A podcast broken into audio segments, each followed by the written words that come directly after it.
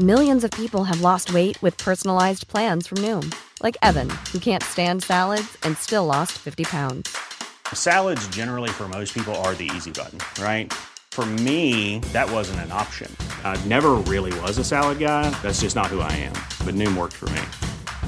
Get your personalized plan today at Noom.com. Real Noom user compensated to provide their story.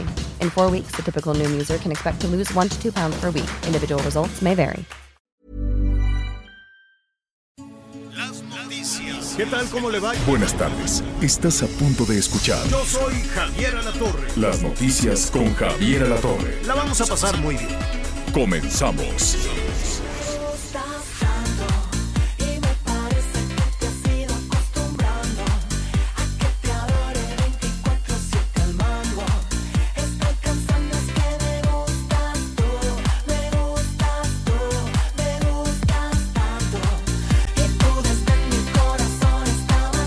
Buenos días, me da mucho gusto saludarlo, qué bueno que está con nosotros. Gracias, en verdad, muchas gracias por acompañarnos.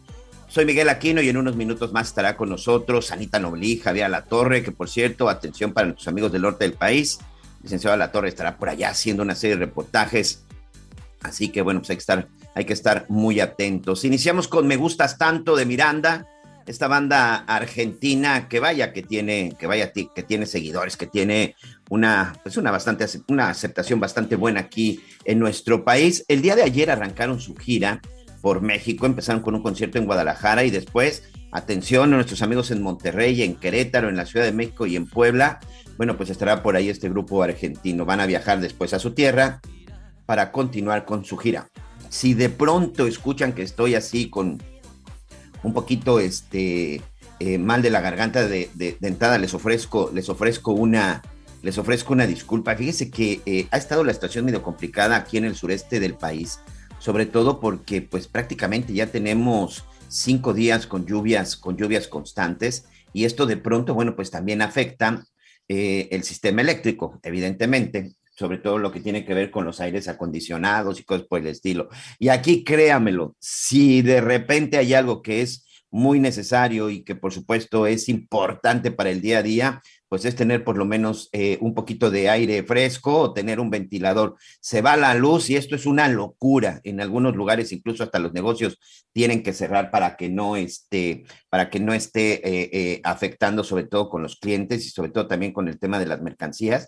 Entonces, bueno, pues de repente pues hace mucho calor, uno entra en, estos, en estas temperaturas muy altas, con el agua, la humedad, y ha sido, ha sido muy complicado. Pero bueno, como siempre, tenemos la bendición del agua, por lo menos en el sureste del país, situación que lamentablemente no se replica en el norte, en el norte de México, que ya vemos lo que está pasando, por ejemplo, en Monterrey, en Chihuahua, en Coahuila. Eh, ¿Ya está Anita Lomelín? Sí, claro, muy Anita, pendiente te escucho. como siempre, días, ¿cómo escuchándote, deseando que los tiempos de Javier en los vuelos pues sean condescendientes, porque eh, pues hay un problema tremendo. Yo no sé, Miguel, si tú, eh, amigos de, pues que nos acompañan, qué tanto utilicen el aeropuerto, pero ya tengo personas que trabajan, van y vienen y pues se van con tiempo, pero su, su, tiempo de espera es de cuatro horas, Miguel Aquino, para ir a Oaxaca. No creas tú que van a ir a, a España o a Europa, no, no, no, para vuelos nacionales. Entonces, pues esto ha complicado mucho las cosas porque ahora todo mundo tratamos de viajar, al menos yo, a las seis de la mañana, porque digo, pues digo, a esas horas, ¿no? pues ya será, eh, hay menos posibilidades de que haya retrasos, porque salir a las seis de la tarde, si hay cinco retrasos en, es, en esa ruta de esa aerolínea, pues ya no te fuiste, Miguelito. Así que, pues bueno, primero que nada, muy buenas tardes y aquí es, buenos días todavía. Y les tengo que decir algo. Como de, eh, la verdad es que hemos podido capitalizar muy bien la tecnología, el Zoom, para poder estar donde quiera que estemos, pero siempre conectados. Entonces, ahí voy con mi maleta, que ya la conoces, Miguelito, este, y me he dado una caída, Miguel. ¿Cómo? ¿Sabes qué? No, como un, como un costalazo, ¿no? De esas. Pero entonces, la... pero estás bien. Sí, sí, sí, todo bien. Tengo el lado derecho que va a estar morado porque me caí como una, como una palmera. Como, no, no, no, como un saco de papas. ¿Y sabes qué? Tenía tanta pena de voltear a ver a las personas que no me quería yo levantar porque sí oí que me bajo del Uber, corro, azoto y sí se oye la risa, que a, a- que a veces da. Digo, no es porque seamos malos, pero de repente, jaja, sí da. Entonces yo, ya ahí una buena señora me dice, le ayudo y yo, no, no, no, ya estoy bien, nada más. Me dice, oiga, es que entre esos zapatos y esa maleta, y yo tiene usted razón. Pero una vergüenza, Miguel Aquino, de la pena no te da, no te da, este, no te duele. Así que saludos a mis amigos que por ahí andaban, este, tú te has reído de alguien que se cae, Miguelito. Fíjate que ese ha sido un tema que siempre he platicado aquí con mis hijas y con mi esposa. Eh, no quiero decir que estoy un amargado, pero la verdad es que no, ¿eh? La verdad es que me cuesta trabajo ver que cuando alguien se caiga, o sea, que sea motivo de risa, no. Insisto, y no quiero ser así, no quiero eh, escucharme medio No, seriezón, no, la Y verdad es que... Eh, La verdad es que no, al contrario, siempre me preocupa mucho. Lo primero que hago es así como una reacción de, ayudar. de tratar de, tratar de ayudar. Me cuesta trabajo. A mí me han pasado infinidad de veces y, y si voy acompañado de mi esposa y de mis hijas, no, bueno, antes de esperar que me ayude, primero tengo que esperar a que terminen de reír porque No, eso sí, no lo pueden evitar. Pero no, fíjate que en esa parte sí me cuesta trabajo, pero dentro de todo estás bien. Sí, sí, sí, digo, fue, fue un ramalazo, pero pues, digo, nada que, que lamentar. Nada más es ese, ese cuestión que de repente te gana la risa, ya no sabes si de vergüenza o de dolor, pero bueno, a- aquí estamos. Oye, Miguel, y me ha sorprendido muchísimo que en medio de todos los problemas y temas que tenemos y que están en desarrollo, ¿cómo ha sido abordado el tema de, pues, de las campañas, precampañas, anticampañas o no sé, pre, pre, pre-campañas de los presidenciables, que son corcholatas, que no nos gusta decirle corcholatas, pero son las corcholatas oficiales, porque encuestas, encuestas, encuestas, y estaba yo leyendo que el, en el WhatsApp de Marcelo Ebrard, que ayer platicamos que también lo dio, y quien tiene COVID ahora, ¿no? Que nos platiquen si se juntaron Marcelo Ebrard a platicar con Claudia y se contagiaron o qué pasó Pues estuvieron, ahí. en el estuvieron juntos junto con el secretario de, Go- de Gobernación en Toluca, ¿no? Ahí sí estuvieron los tres. Así es. Oye, pero ya, os digo, Claudia pues dio esa semana positivo, pero Marcelo se aguantó casi pues los 10 días después de haber estado ahí. En fin, es que se manifiesta de manera diferente. Y sabes qué, sí, Miguel, amigas y amigos, cuando estás vacunado y te contagias, no es como cuando al principio, este, casi inmediatamente empiezas a tener síntomas y estás los 15 días encerrado. Ahora es un poco mañoso este tema con el asunto de las vacunas. A muchas personas se les manifiesta un poco tarde, por decirte, los primeros días, los peores, entre comillas, que no son tan peores, si siguieron circulando, pero hablando del virus, no se manifiesta. Entonces, pues no se hace uno la prueba hasta que de plano, pues estás con los estornudos o con el dolor de cabeza, Claro. que es dolor de nuca. Entonces, eso la verdad, pues está preocupante, de ahí que tengamos que, tomar nuestras precauciones en lugares cerrados, sobre todo, y también, pues, pensando en las personas que viven con gente, con adultos mayores y también con los niños, que dicen que a los niños no les hace nada, pero a ninguna mamá le gustaría que a su hijo le diera eh, COVID. Pero hablando de este tema de Marcelo Ebrard, el INE, fíjate que dice, queremos investigar por qué a las personas que le escriben por WhatsApp a Marcelo Ebrard les contesta hay muchos que se quejan que no les han contestado, pero es que dicen que fueron muchos los mensajes, pero les piden todos sus datos.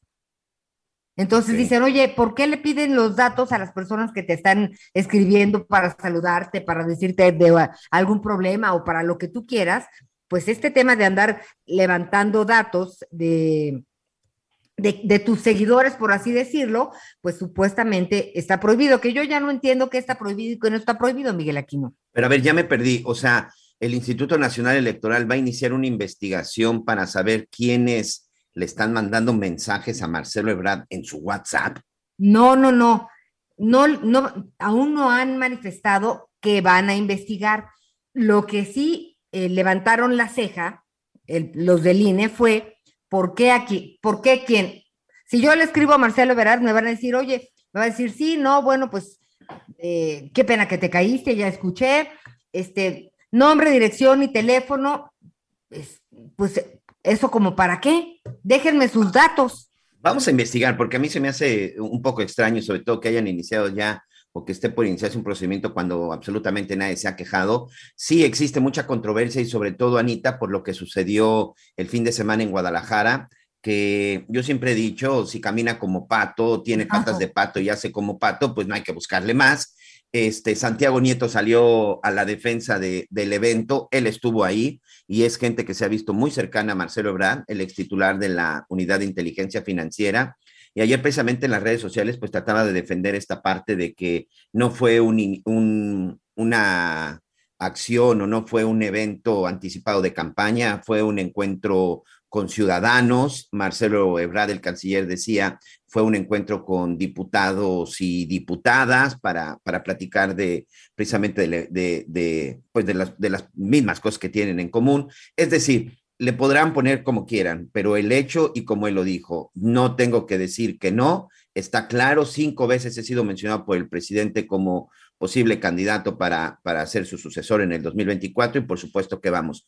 Insisto, si camina como pato, tiene patas de pato, pues no hay que buscarle. La verdad es que será el contexto que le quieran dar, pero pues evidentemente fue una, un acto en donde abiertamente, pues Marcelo Ebrard, el canciller, pues anuncia que buscará la candidatura y que estará muy pendiente, muy pendiente de las encuestas. Pero bueno, vamos a dejarle ese trabajo al INE, vamos a dejar ese trabajo a los políticos. Por lo pronto, un abrazo a nuestros amigos en el estado de Chihuahua. Vaya situación la que se presenta el día, el día de hoy. Dos sacerdotes jesuitas fueron asesinados la tarde de lunes en el municipio de Urique, Chihuahua. Estaban en la iglesia y hasta el interior de la iglesia, este Anita, llegaron precisamente hombres armados y se los llevaron y posteriormente se sabe que fueron asesinados.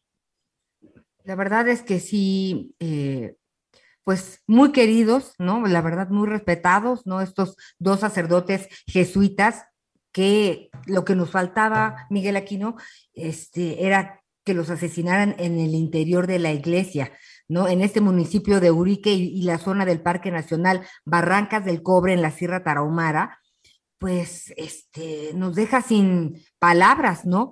Y pues eh, ellos son Javier Campos y Joaquín Mora, pertenecientes, ya decías tú, a la compañía de Jesús. De la tercera persona, pues no se han dado más datos porque parece que había alguien más. Eh, y pues la Fiscalía de General del Estado informó que además de, de checar pues la muerte de este civil y de los sacerdotes, eh, pues los cuerpos de los religiosos fueron sustraídos después de asesinarlos en su iglesia.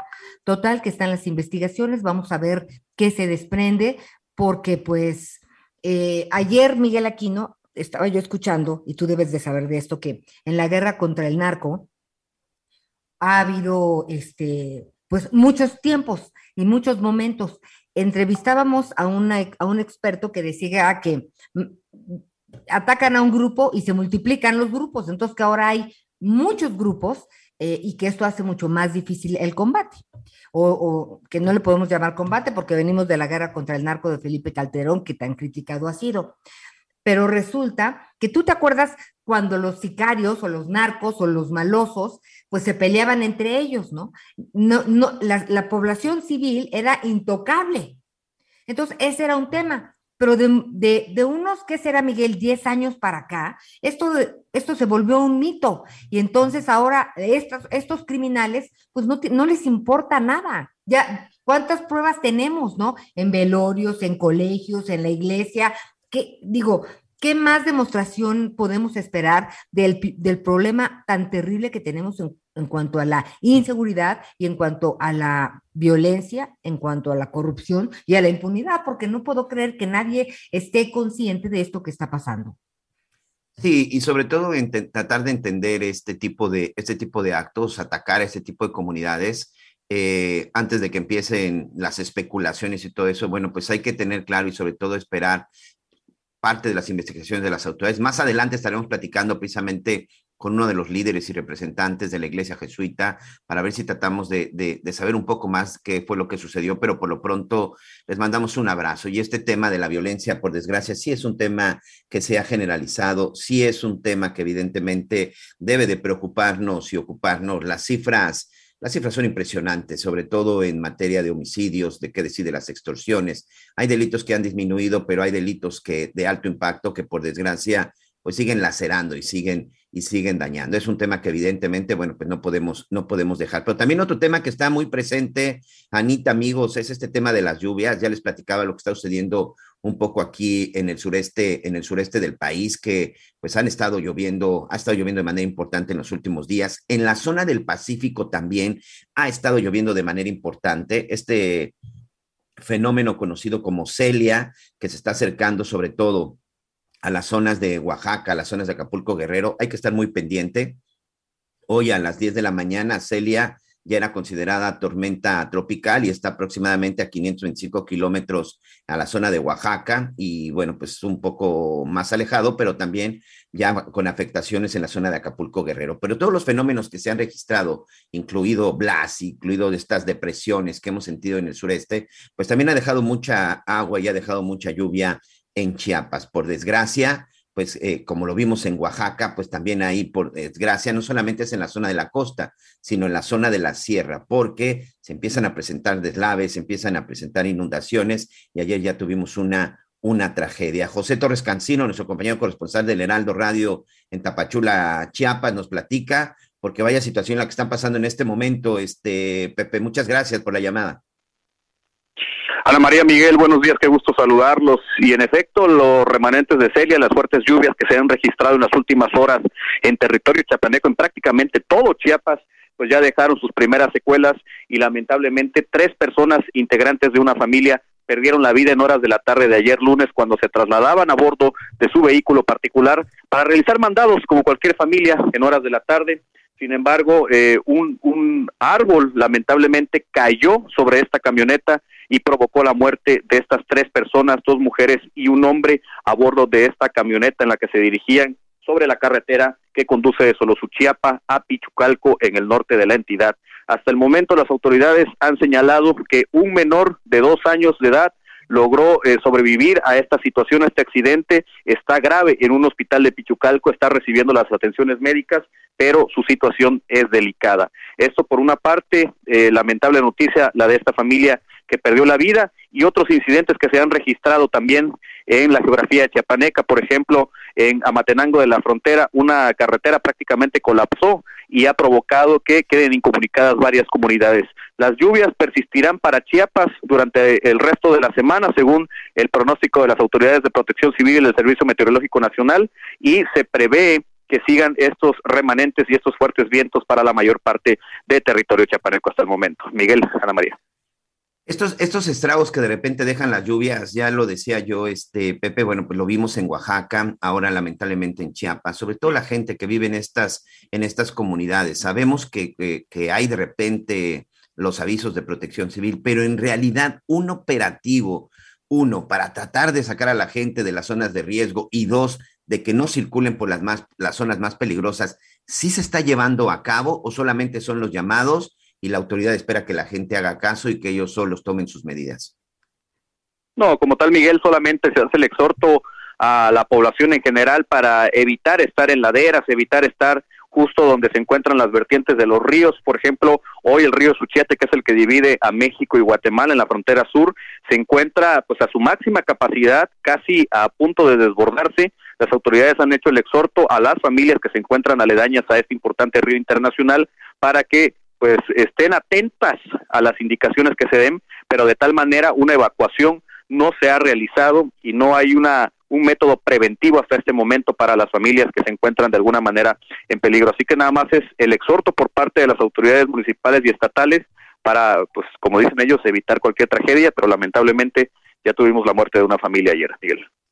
Sí, sobre todo porque mucha gente siempre, eh, evidentemente por el temor de perder, de perder sus pertenencias, de dejar su hogar, de que les vayan a robar, evidentemente eso es lo que evitan, eh, o mejor dicho, por eso no tratan de salir. Pero amigos en Chiapas, en Oaxaca, en Guerrero, en la parte que nos escuchen en Colima, que ya va también hacia aquella zona, este, Celia, hacia la zona de Yarit, lo más importante, siempre recuérdenlo, es su seguridad, la integridad de su familia. Sé que de repente es fácil decirlo, pero lo material va y viene, pero créanmelo, no podemos arriesgar la vida de nosotros, mucho menos la de nuestros seres queridos, ¿no, Pepe? Así es, Miguel, es un anuncio importante que hay que darle a la población en general. Eh, es importante precisar que muchas veces no sabemos por dónde va a llegar la lluvia, el agua eh, se filtra por doquier y esto ha provocado pues muchas situaciones. Recordaremos en 2004 con el estanque provocó devastación aquí en Chiapas y ahora pues las lluvias han sido fuertes, no han cesado y ya han provocado algunos estragos, algunas inundaciones en varios sectores y en varias regiones de Chiapas, Miguel. Eh, Anita Lomelí está con nosotros. Adelante. Sí, gracias. Como siempre es un gusto saludarte. Y sabes que hay los migrantes en este caso eh, llevan la peor parte. ¿Qué sabemos en cuanto a, a- a- a, pues, al resguardo que, que pueden tener? Ana María, qué gusto saludarte. Pues es una situación eh, bastante complicada la que enfrentan migrantes aquí en la frontera sur, porque eh, es importante mencionar en Tapachula, que es la puerta de entrada a México y que ha sido la capital de la migración en los últimos dos años, solo existen dos albergues que la semana pasada sus representantes reportaron que se encontraban completamente saturados eh, en, albergues que tienen una capacidad para 500, 600 personas, habían alojadas hasta 1.400 personas. Entonces, todos esos flujos que están llegando, esos flujos de migrantes que siguen llegando a territorio mexicano a través de Chiapas, pues prácticamente tienen que estar en la calle, en plazas públicas. Eh, los que son más afortunados eh, rentar una habitación de hotel eh, baratos, pero realmente están muy susceptibles y muy vulnerables ante estas situaciones y con las condiciones climáticas que enfrentamos ahora, eh, les llueve sobre mojado a los migrantes aquí en Chiapas, Anita. Bien, pues bueno, eh, no te queremos despedir porque tenemos un tema muy importante que no podemos dejar abordar, pero ya te escuchamos por ahí, Javier Alatorre, ¿cómo estás? Sí, sí, sí, los estoy escuchando desde el otro, desde el otro extremo del país donde estamos batallando con el calor. Estoy eh, en Nuevo León rumbo a rumbo a Coahuila, en toda esta zona donde pues es eh, el, lado opuesto de la moneda, ¿no? No hay, hay algunas nubes, hay algo de una de una lluviecita muy tímida y se está esperando que del cielo venga la, eh, venga la solución para la sequía.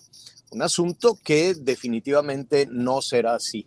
Y es, eh, es terrible lo que estábamos oyendo hace unos momentos en Chiapas porque son una suerte de tragedias anunciadas. Lo que nos cuenta, eh, lo que nos cuenta José, nuestro compañero José Torres, corresponsal allá en el Heraldo, en el Heraldo Radio en, en Tapachula, porque cuando son asuntos, eh, cuando son asuntos tan eh, complejos, eh, tan anunciados, pues no debería de generarse los fallecimientos. Bueno, pues lo estamos saludando. No sé, José, si tienes eh, algún tema adicional que agregar, estaremos ahí en comunicación contigo. Gracias, Javier. Gracias, Javier. Vamos a seguir pendientes de lo que acontezca con las lluvias aquí en la frontera sur. Eh, importante precisar las medidas preventivas que se deben de tener por todas estas situaciones que están incurriendo ahora con las lluvias aquí en Chiapas. Perfecto, José, estaremos ahí pendientes. Muchísimas, muchísimas gracias. Oigan, este, bueno, pues yo los estoy saludando desde Nuevo León. Estamos con este tema de la sequía brutal. La gente está enojadísima, la gente está ya desesperada, está buscando agua de donde puede. Las botellas de agua embotellada sí hay, pero están muy caras, ¿no? Se, se agotan rápidamente y eso de asearse con, con un galón de, de, de agua tan caro, pues resulta este, terrible. Entonces, pues la gente de plano fue y reventó algunas tuberías en los parques.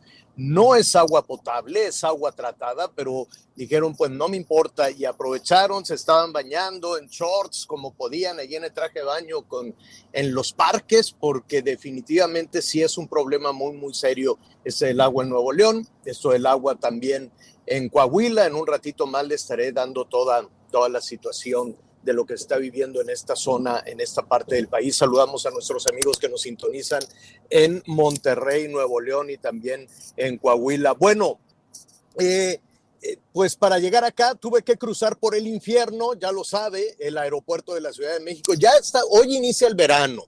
Si usted está planeando venir a la Ciudad de México, mejor cambie de planes. Si quiere venir en avión, pues mejor no, va, no, ven, no vaya a la Ciudad de México. Lo van a robar, lo van a asaltar, se va a contagiar de COVID, la va a pasar muy mal en el aeropuerto. Entonces mejor cambie de planes, búsquele otro lado. Sigo con esto después de una pausa.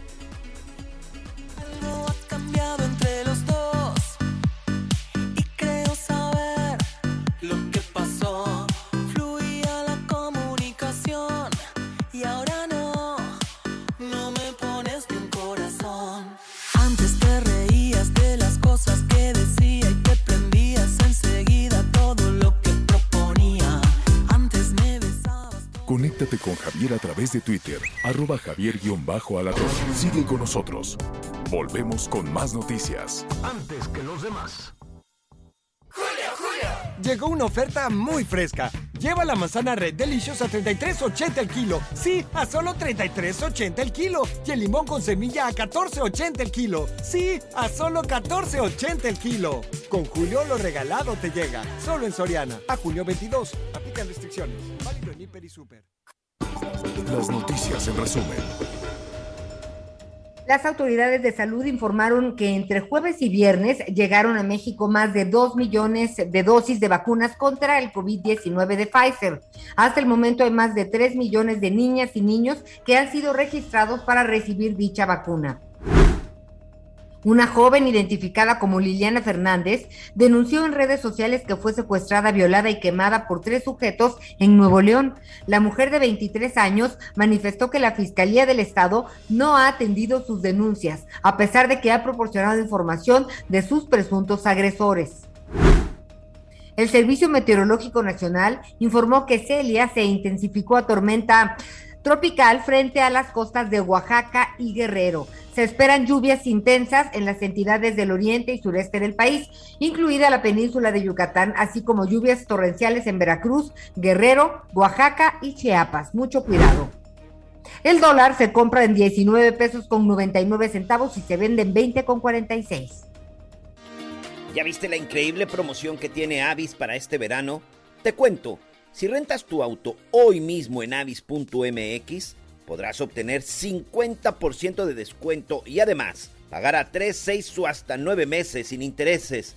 Imposible dejar ir este descuento para tus próximas vacaciones de verano. Y lo mejor es que aplica para todos los autos y todos los destinos, incluyendo los Tesla Model 3, que son eléctricos y sustentables. Yo por eso voy cotizando mi auto de una vez y ojo, te paso este tip. Avis te da asistencia 24/7, completamente gratuita y respetará siempre tu reserva, ya que tu auto estará apartado y disponible solo para ti. Reserva hoy en avis.mx.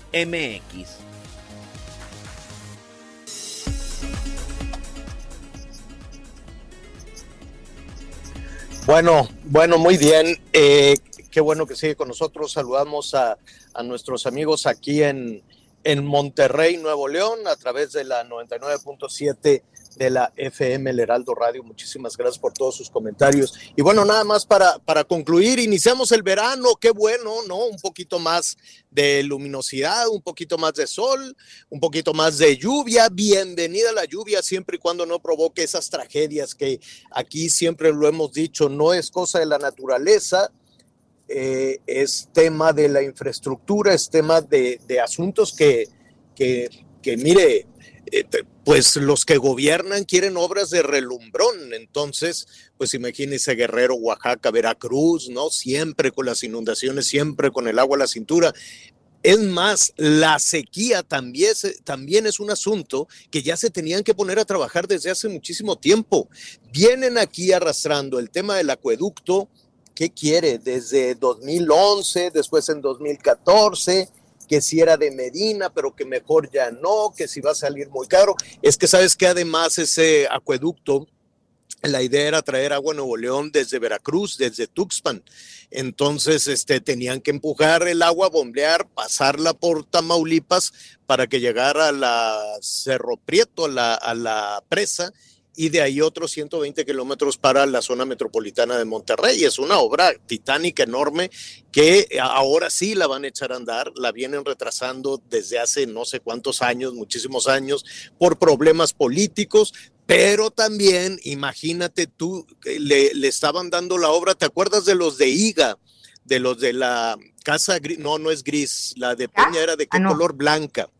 La casa, sí. la casa blanca, la de la gaviota, ¿no? Entonces el constructor estrella de Peña Nieto era el titular de esta empresa IGA y entonces a ellos les habían eh, dado la obra del acueducto que decían pues va a salir más o menos unos 14, 15 mil este, millones de pesos y luego sacaron sumas y restas, decían no, se va a ir hasta 60 mil. Entonces llegó el Bronco y dijo por ningún motivo, bola de rateros, no hay acueducto. Entonces se canceló otra vez el acueducto, lo metieron a la cárcel al Bronco por miles de cosas que usted quiera y ahora pues resulta que siempre sí hay que hacer el acueducto, pero pues eso va a ser una solución a largo plazo, dicen que va a beneficiar uh, por aquí, de aquí a los próximos, este, pues no sé cuándo van a acabar ese acueducto, se puede llevar, se puede acabar la actual administración, empezar la otra y en medio de todas las berenjenales electorales y políticos y que den el dinero desde la Ciudad de México, que den el dinero en Hacienda y que digan, ¿cómo? Un acueducto para allá en Nuevo León, pero si lo vamos a necesitar para repartir dinero porque tenemos que posicionar a las corcholatas.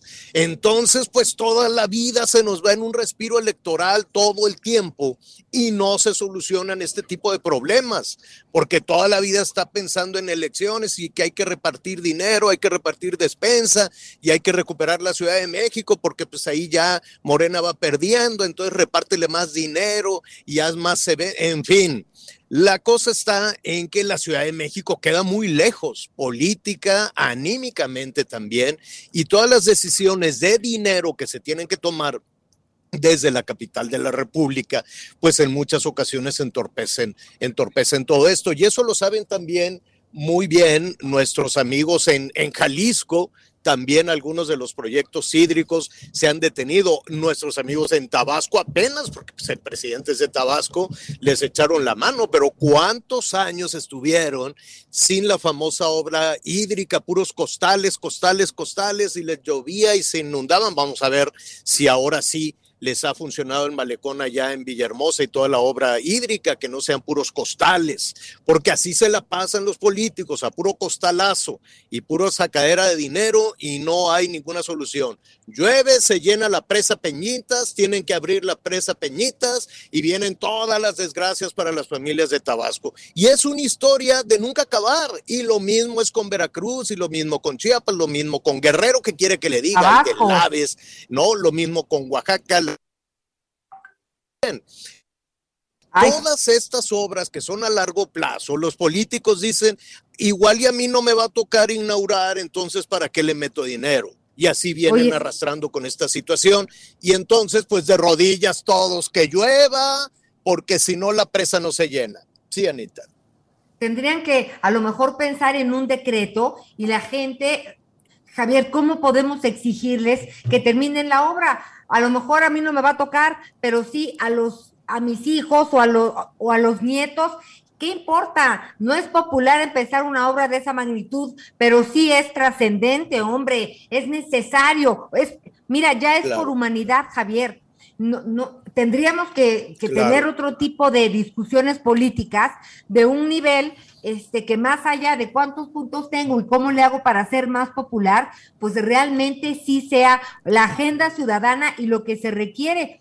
Estaba leyendo en la Gaceta de la UNAM. Esa es la ruta sobre la sequía y lo que tú dices es que ese plan para los, el gran acueducto del norte, pues viene casi como desde hace 20 años.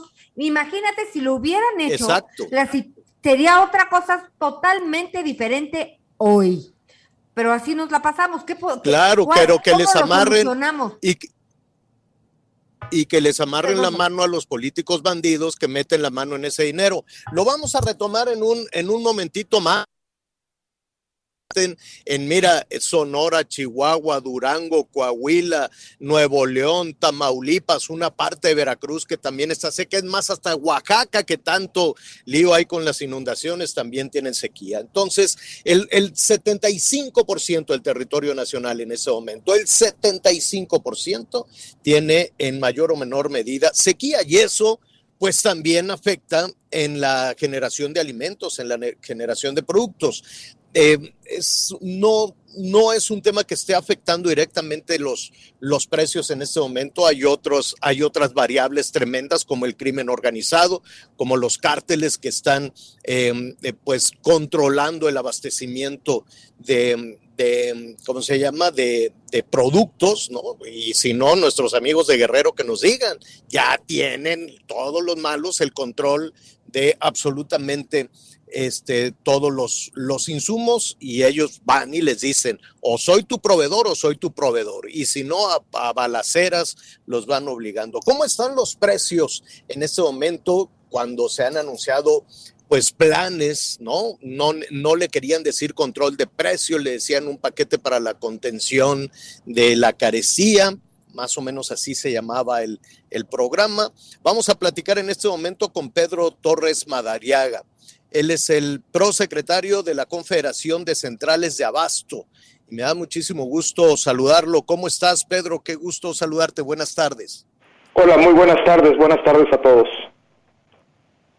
Oye, hay muchísimas eh, variables para, para, para el aumento de precios que van desde una guerra muy lejos allá con los rusos hasta el crimen organizado y pasando por fenómenos eh, meteorológicos también. ¿Cómo andan los precios? ¿Por qué no se controlan? ¿Por qué no bajan los precios de la canasta básica? Bueno, eh, por todos los factores que acabas de mencionar desde la guerra, que eso encare- ha encarecido los fletes internacionales eh, que nos traen los insumos, todo lo que es los agroproductos que se necesitan para la producción, como también, ¿por qué no decirlo?, los, el crimen organizado, que lo acabas de mencionar. Y también un ejemplo muy claro son las cuestiones eh, naturales, todo lo que involucra la cuestión de sequía, como lo bien se maneja, o lo acabas de manejar, que el 75% de la República Mexicana tenemos una sequía, que también eso afecta en la producción que tenemos de nuestros productos, ¿no? Esas son, digamos, una de las tantas variables que se manejan. Hay algunos este, productos, hay algunos productos, por ejemplo, el aguacate que ha eh, registrado unos precios, unas elevaciones este, muy importantes.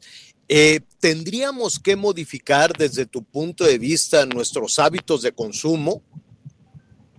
Pues bueno, a ver, eh, el aguacate es una es un caso muy en específico en estos momentos que afortunadamente el aguacate para los productores se han abierto otros lugares de exportación además de Estados Unidos. Estamos hablando que ya hay exportación a Europa, hay exportación a China, hay exportación a Japón.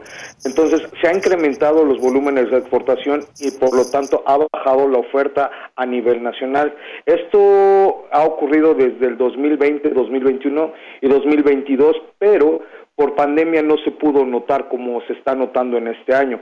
En este momento lo que está ocurriendo eh, en la cuestión del aguacate es que estamos en la ventana de la cosecha de 2021-2022 y la cosecha de 2023, digo 2022 a 2023.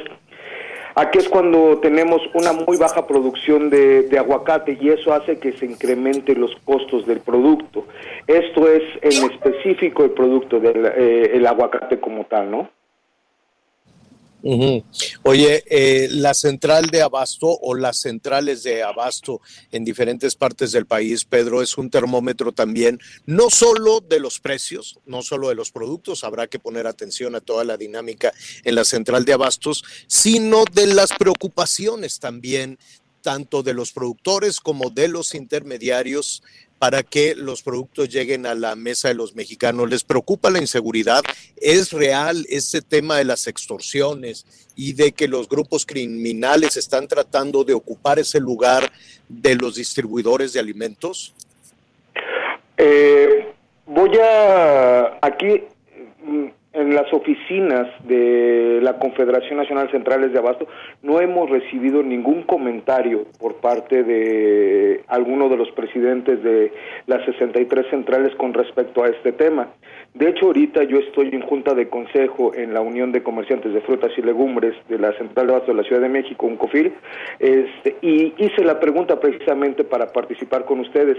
Y en este momento nosotros no tenemos ningún reporte de algún socio que haya tenido algún tipo de extorsión dentro de Central de Abasto. Las extorsiones se están llevando a cabo en el interior de la República o digamos en las zonas de producción. Eh, a eso me refiero en el interior de la República. A lo mejor para sacar algo- a- algún camión o cuando uno está cosechando llega este el crimen organizado y recoge la cosecha sin pagártela, digámoslo de esta manera, digámoslo de una forma muy muy bonita.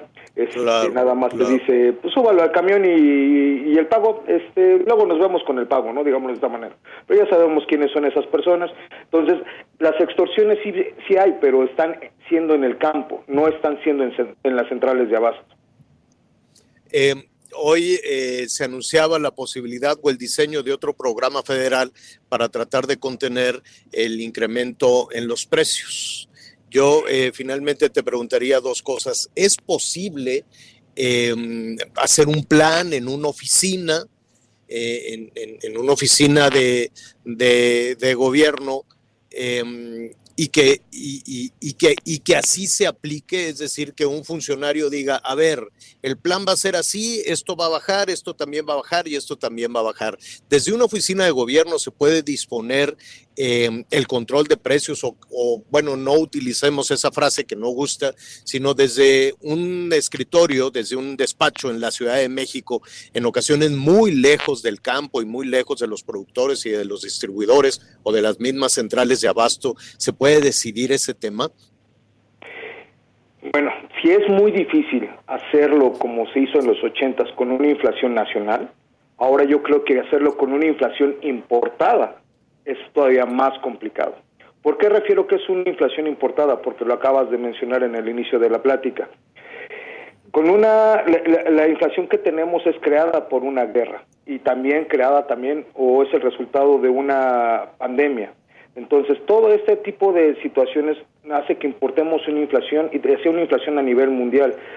Realmente nosotros, el gobierno mexicano no puede controlar todo lo que necesitamos, todos los agroproductos que son este, cuestión producida eh, por petro- o a través de petróleo, petróleo perdón, y cotizada en dólares o en euros. Mientras, eh, eso no lo puede controlar a final de cuentas. Él no nosotros no somos productores de agroquímicos. Esa es una situación. Entonces, la mayoría de los productos eh, necesitan eh, fertilizantes, necesitan ah, agroproductos para poder eh, dar eh, un óptimo de rendimiento. Si no, nos va a pasarlo. Y bueno, y además, cómo controlar cuestiones eh, climatológicas. Esa es, ah, esa es otra situación. Entonces, es muy difícil. Se puede hacer una programación o una planeación, pero es muy, muy difícil, y, y, y- y subrayo el muy, este, tener ese, ese tipo de control de precios. Creo que las centrales de abasto eh, hacen su trabajo en la cuestión de controlar los precios en la ley de la oferta y la demanda, a final de cuentas. Un ejemplo muy claro son las papas. Las papas han estado muy caras, pero porque no hay papa a nivel nacional. La producción de papas se cayó y eh, estamos produciendo un 30% a nivel nacional de papa, por ejemplo. Y lo que están haciendo mis compañeros paperos están tratando de eh, sacar eh, eh, el producto al mejor costo posible. Pero desgraciadamente no podemos no podemos dar un mejor precio porque no hay papa. ¿Por qué, ¿Por qué se cayó la producción de papa? Eh, parte sequía, parte, principalmente fue la sequía y eh, los compañeros me refieren una situación de que ahorita los eh, los eh, los terrenos están tra- eh, dando un promedio de 25% menos de, de- de producto. Entonces, eh, son cuestiones en general de terreno, son cuestiones de clima, que les llovió, no les llovió cuando debió de haber llovido, entonces eso sí es una, una, una situación que afecta a la producción de la papa, ¿no? Pero cuando dices que se está produciendo un 30%, ¿eso significaría una caída de 60, 70% en la producción? Así es, Así es, así es. Terrible. Así es. Durísimo. Así es. Durísimo, Durísimo. sobre todo en la región de Zacatecas, ¿no? Que además de la sequía, pues tiene el problema de la inseguridad. Así es. Si, eh, si ustedes o las amas de casa pueden hacer memoria, la papa ha estado en un, por, por lo menos aquí en Central de Abasto, en años anteri- anteriores ha estado en un promedio de 7, 8 pesos, 10 pesos cuando más cara. Durante la pandemia estuvo sobre 12 pesos. Ahorita estamos viendo precios de 26 pesos en Central de Abasto Ciudad de México, que es el distribuidor primero. En los este, en, en- los supermercados está más caro, en los, en los mercados públicos y sobre todavía más caro. Entonces, esa es la diferencia que se está manejando en este momento para que veas el impacto que tiene eh, la escasez del producto. Así es, Pedro, pues hay mucho tema para seguir platicando contigo. En principio te, te agradecemos. ¿Y qué te parece si en una siguiente conversación, estamos a la mitad del año, pues tener más o menos una, una proyección en la medida de lo posible de cómo estaremos, cómo estaremos consumiendo eh, las familias mexicanas hacia el fin de año, Pedro? Pero esto en una, en una siguiente conversación porque se nos viene el tiempo encima. Te agradezco muchísimo, Pedro. Es un placer y estoy a sus órdenes.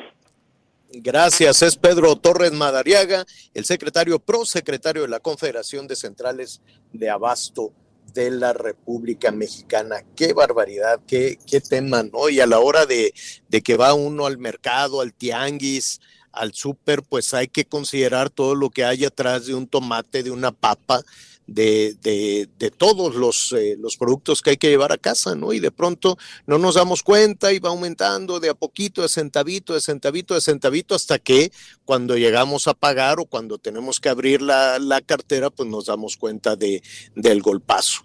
Eh, De que está mucho más caro de ese 7.75% de inflación, claro que está mucho más caro. No sé si ustedes han lo han notado, Anita Miguel. Sí, Javier, sobre todo eh, aquí, aquí de por sí con estos precios que de repente salen de la canasta básica, de por sí ya traer todos esos productos hasta el sureste siempre, siempre son más caros. Eh, fíjate que con el precio del aguacate, ayer que precisamente platicábamos sobre el tema que íbamos a, a- a poner el día de hoy, les decía que aquí hay lugares en donde lo estás pagando hasta en 140, 145 pesos el kilo de aguacate. O sea, de repente haces la comparación y está pues hoy está más caro incluso que el kilo del pollo. Bueno, el pollo en esta, en esta zona, porque si te vas al pollo en el estado de Guerrero, en donde también ahí, en un tema de seguridad, también se está escaseando y también está por las nubes, pues es un problema que al final está afectando el bolsillo de todos los ciudadanos y se está complicando cada vez más, pues llevar la comida a la mesa, señor.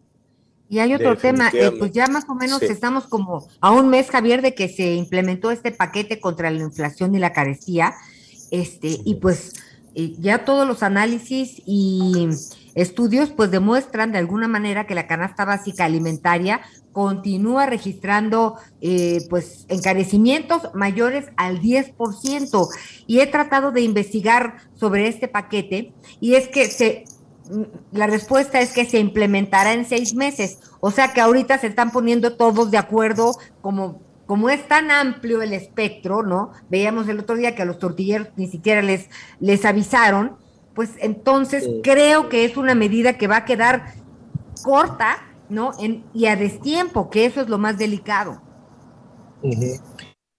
Sabes que en medio de, en medio de todo esto, Anita Miguel, este, eh, eh, el subsidio, qué bueno. Eh, de- ha sido muy polémico el subsidio que se le ha dado a la, gasolina. Hay quienes dicen que ese dinero se podría haber utilizado en otra cosa, pero imagínate tú, si así como tenemos los precios, se retirara el subsidio que el gobierno federal le está poniendo a las gasolinas, pues entonces es, los costos de, de la comida, del alimento, de todo esto se iba a disparar de una manera brutal, porque nos iban a decir, mira, aquí voy en, camino a Saltillo, rodeado de puro camión, camión, camión, tráiler, tráiler, tráiler, ¿no? Este, todo ese desplazamiento de, granos, de cereales, de alimentos, de lo que tú quieras y mandes que va aquí en los, en los trailers, pues se iba a incrementar de acuerdo al precio de la gasolina, si le quitabas el, y de los combustibles, del diésel, la gasolina, lo que tú quieras, si le quitas ese, ese subsidio, que ha sido mucho, sí, es cierto que es muchísimo, pero pues también es una de las medidas que hay que tomar, que hay que tomar en cuenta. No, no es únicamente la buena voluntad o el decreto de que las cosas bajen de precio.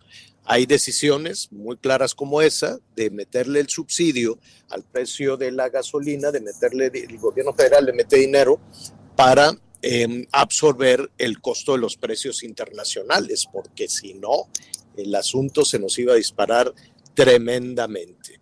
Oiga, este, pues qué, qué paisajes tan bonitos en, en, en, Coahuila, en Nuevo León. Al ratito vamos a subir a redes sociales ahí unas, unas imágenes, ya aquí llegando hacia, hacia Saltillo, con la generación eólica también, con estas eh, eh, turbinas enormes, enormes, que si las bellas saben quién, que no le gustan, pero este, ah, bueno, no sé, creo que sí las van a dejar ahora sí. Vamos a hacer una pausa y volvemos de inmediato.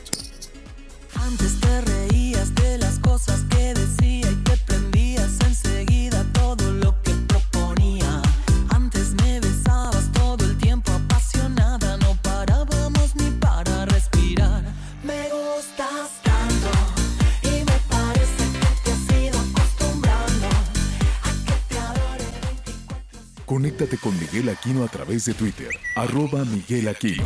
Toda la información antes que los demás. Ya volvemos.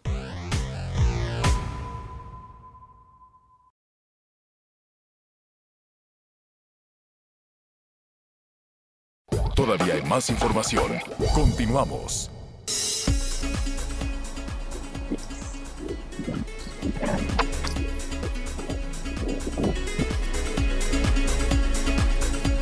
Muy bien, estamos de regreso. Tenemos más información en las noticias con Javier Alatorre. Pues ya escuchamos al licenciado Alatorre que está por ahí recorriendo algunas de las autopistas del norte del norte del país. Y ya que precisamente estamos con este tema del norte, le platicábamos al empezar el noticiero, pues este lamentable, lamentable hecho de lo que sucedió en Chihuahua, específicamente con la comunidad jesuita, Javier. Así es, qué cosa, qué cosa tan terrible enterarse muy, muy temprano de toda esta situación en lo que vamos con eh, eh, precisamente hablar de el tema con eh, el sacerdote jesuita Jorge Atilano González. Déjeme decirle, em, la violencia ya es, es un tema que nos agobia tremendamente a todos los, a, todos los mexicanos. Dos sacerdotes jesuitas que habían dedicado toda su vida precisamente en la zona, en la, en la región de la Tarahumara, en eh, Chihuahua, fueron asesinados cuando, entiendo, trataban de salvar la vida de otra persona que entró rápidamente a un templo a pedir, a pedir auxilio. Em, déjeme decirle que eh, yo he trabajado con los jesuitas, me han ayudado, me han apoyado en muchísimas ocasiones para poder realizar nuestro trabajo donde la autoridad em, pues es eh, pues muy laxa por decirlo elegantemente con los temas con los temas de justicia. En algún punto pues he trabajado con el padre Javier Ávila precisamente allá en la, en la, en la región, en la zona de la Tarahumara, hacen un esfuerzo por llevar un poquito de bienestar, un poquito de paz, un poquito de alimento, un poquito y, mucha fe, desde luego, a toda, esta, a toda esta región. Este crimen es un asunto terrible. Eh, que, eh, estamos ya listos, necesito saber si estamos ya listos para la conversación precisamente con eh, un representante de los jesuitas, el sector social del gobierno de, de la provincia mexicana de la Compañía de Jesús, para platicarnos, para que nos diga qué fue lo que sucedió con este crimen, con este crimen tremendo. Ya, listo, muy bien, ya nos están diciendo que podemos conversar en este momento con eh, Jorge Atilano González, sacerdote a quien le agradezco eh, muchísimo esta conversación y además de agradecerle muchísimo, Jorge, por tu conducto, Padre, por tu conducto, un, un abrazo solidario y enorme a, eh, a, toda la compañía de Jesús en México, eh, que, se, que están precisamente en un duelo tremendo por lo que ha pasado en Chihuahua. Muchas gracias, Javier. Eh, estamos conmovidos por esta situación y agradecemos esta solidaridad que estamos teniendo de mucha gente y una situación que se une a tantas que está viviendo nuestro país. Millions of people have lost weight with personalized plans from Noom, like Evan, who can't stand salads and still lost 50 pounds. Salads, generally, for most people, are the easy button, right? For me, that wasn't an option. I never really was a salad guy. That's just not who I am. But Noom worked for me. Get your personalized plan today at Noom.com. Real Noom user compensated to provide their story. In four weeks, the typical Noom user can expect to lose one to two pounds per week. Individual results may vary. Tú mismo lo decías, Javier. Así es, Jorge. Dinos, por favor, qué fue lo que sucedió. Sí, eh, fue el día de ayer, alrededor de las 4 de la tarde, donde eh, un joven está siendo perseguido por otro joven eh, que está armado y se refugia en la iglesia y ahí en la iglesia estaba el padre Javier Campos y el padre Joaquín César Mora.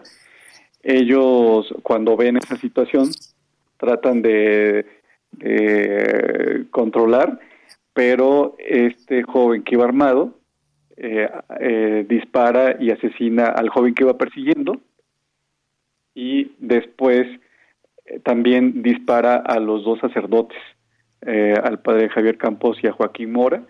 Ellos caen heridos y después ya muertos.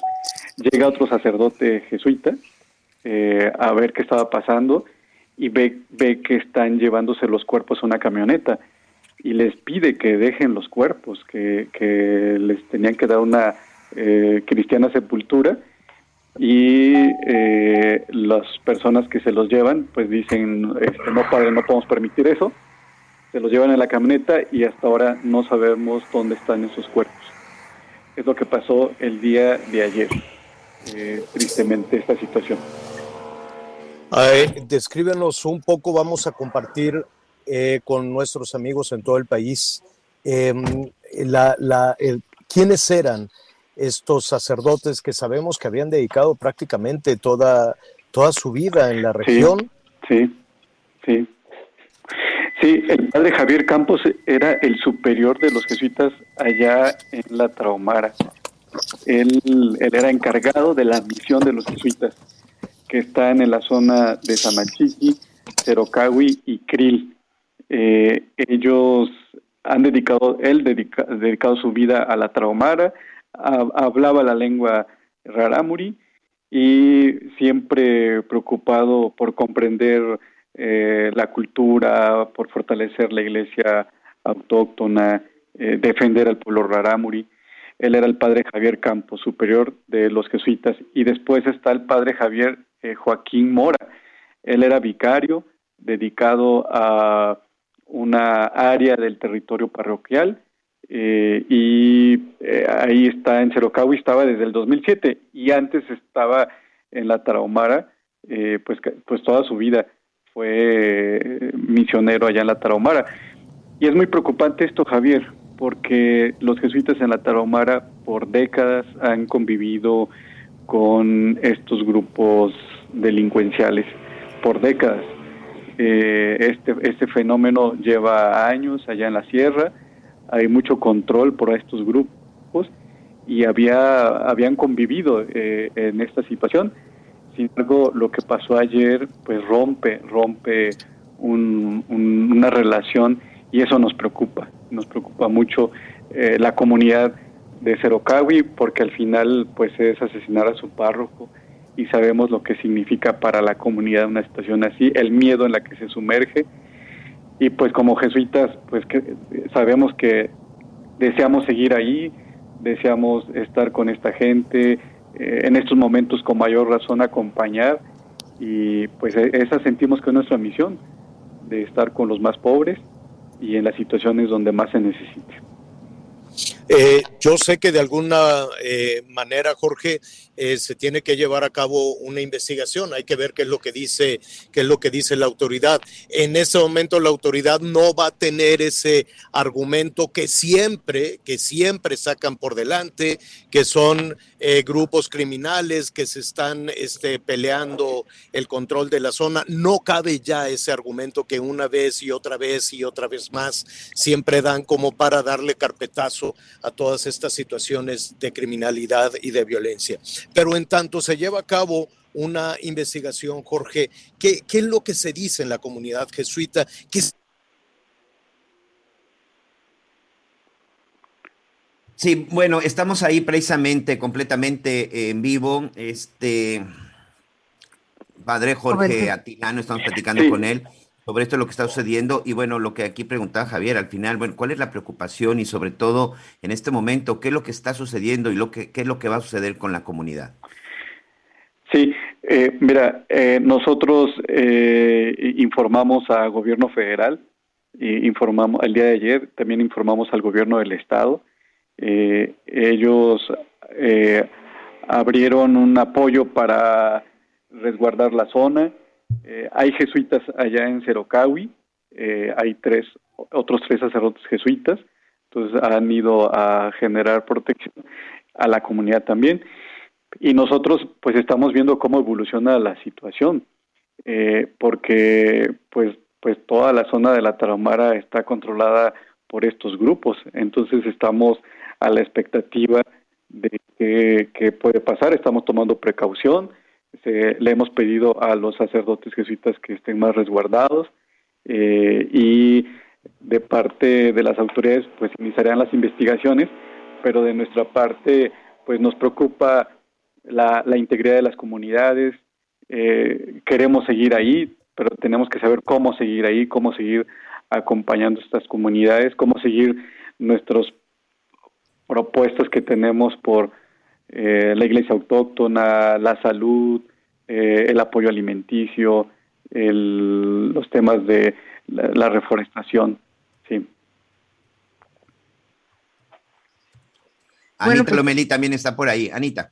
Sí, sabes que estaba leyendo también este, este comunicado que, que envió pues la Universidad Iberoamericana, pues sabemos que trabajan de manera conjunta en muchas, en, todo, en todo lo que realizan en cuestión de, de educación y pues dice que la Ibero une su voz a la provincia mexicana de la Compañía de Jesús que demanda de forma inmediata la adopción de medidas de protección para salvaguardar la vida de los hermanos jesuitas, de personas religiosas y laicas, así como de toda la comunidad que se ha visto afectada. Y como este, pues son varias las manifestaciones de solidaridad y esto me parece muy importante, resguardar, ¿no? Eh, Pues a las personas que, que están ahí, ya nos dice que es un problema de la Sierra Tarahumara, Javier. Así es, eh, eh, Jorge, te ofrezco una disculpa, teníamos una una comunicación un poquito complicada aquí en la zona en la zona desértica de, de Coahuila, desde donde estoy transmitiendo, y muy pronto estaremos precisamente allá en Chihuahua para compartir con el resto del país todas las tareas que ustedes están desarrollando en mucho sentido de llevar de llevar auxilio, de llevar alimento, de llevar un poquito de educación y sobre todo de llevar fe y esperanza a estas comunidades que ancestralmente han estado abandonadas. Pero yo te preguntaba, este Jorge, a reserva de las investigaciones, em, este este sitio, pues todo mundo conoce a los sacerdotes. En Cerocagui todo Sí. mundo conoce a los jesuitas y todo mundo sabe quiénes son los malos. Sí. ¿Tiene algún indicio de quién es el responsable de este crimen?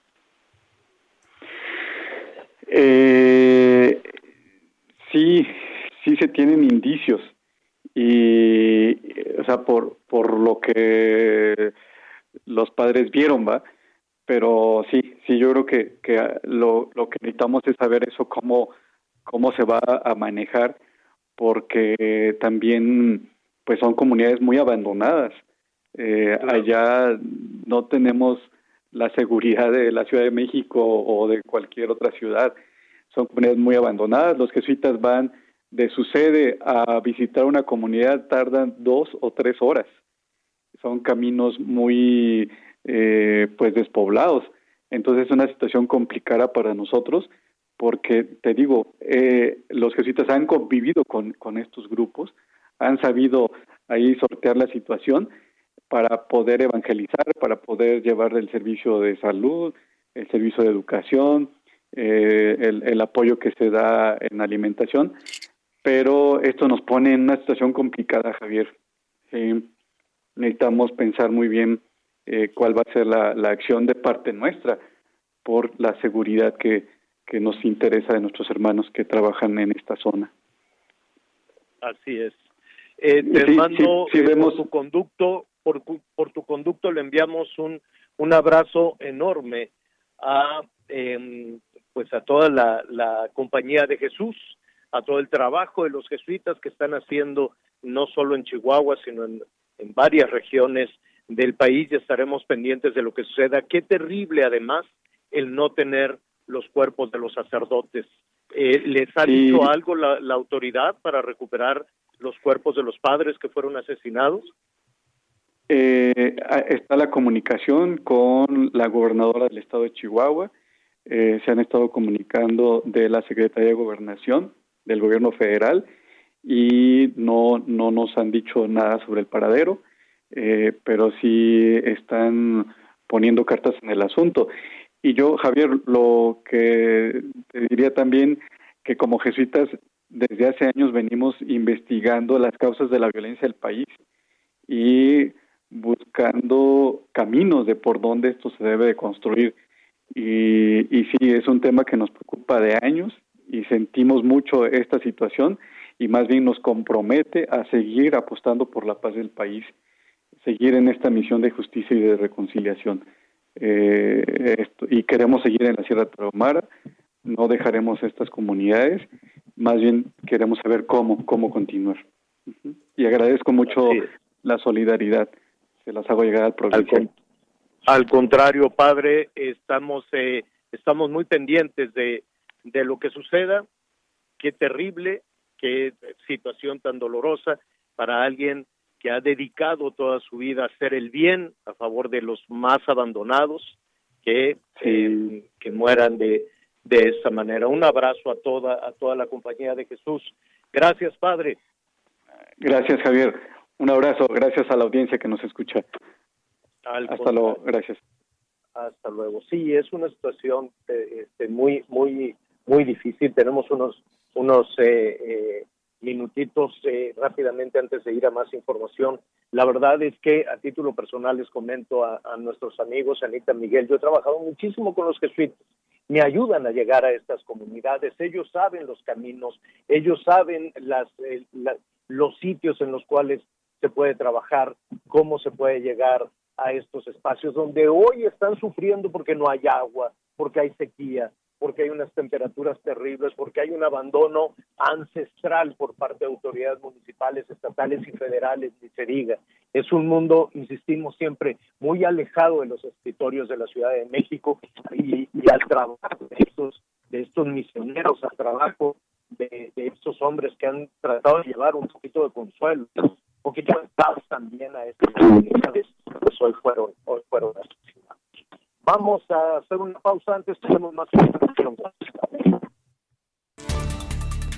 Debido a las fuertes lluvias que se han registrado en las últimas horas en el estado de Chiapas, una familia murió aplastada por la caída de un árbol. Esto ocurrió la tarde de lunes en la zona de Pichucalco, en el norte de Chiapas. Dos mujeres y un hombre que viajaban a bordo de la unidad lamentablemente perdieron la vida después de la caída de un enorme tronco. Las autoridades han pedido a todos los habitantes que extremen precauciones. Van a continuar las lluvias, sobre todo en la zona de la Sierra de Chiapas. También a todos los habitantes que se encuentran cerca de los ríos y cerca de las cauces que están creciendo, se les pide extremar precauciones y solo hagan caso de los avisos de protección civil. Con información de corresponsales para el Heraldo Radio. En Guaymas, Sonora, se registraron dos ataques de hombres armados casi simultáneos que dejaron un saldo de cinco personas muertas. El primer ataque ocurrió en un taller de barcos en el cual los criminales asesinaron a cuatro hombres, mientras que el segundo evento se registró en el bar La Bartina en el que sujetos dispararon en contra de dos guardias de seguridad y dos comensales, de los cuales uno falleció mientras recibía atención médica, informó Ángel Villegas. La jefa de gobierno, Claudia Sheinbaum, agradeció que las encuestas realizadas por distintos medios de comunicación la ubiquen encabezando la preferencia de voto para convertirse en la primera mujer presidenta de México. A pregunta expresa durante conferencia de prensa, la mandataria capitalina destacó que es tiempo de las mujeres y que ella sigue al frente de la ciudad por el momento.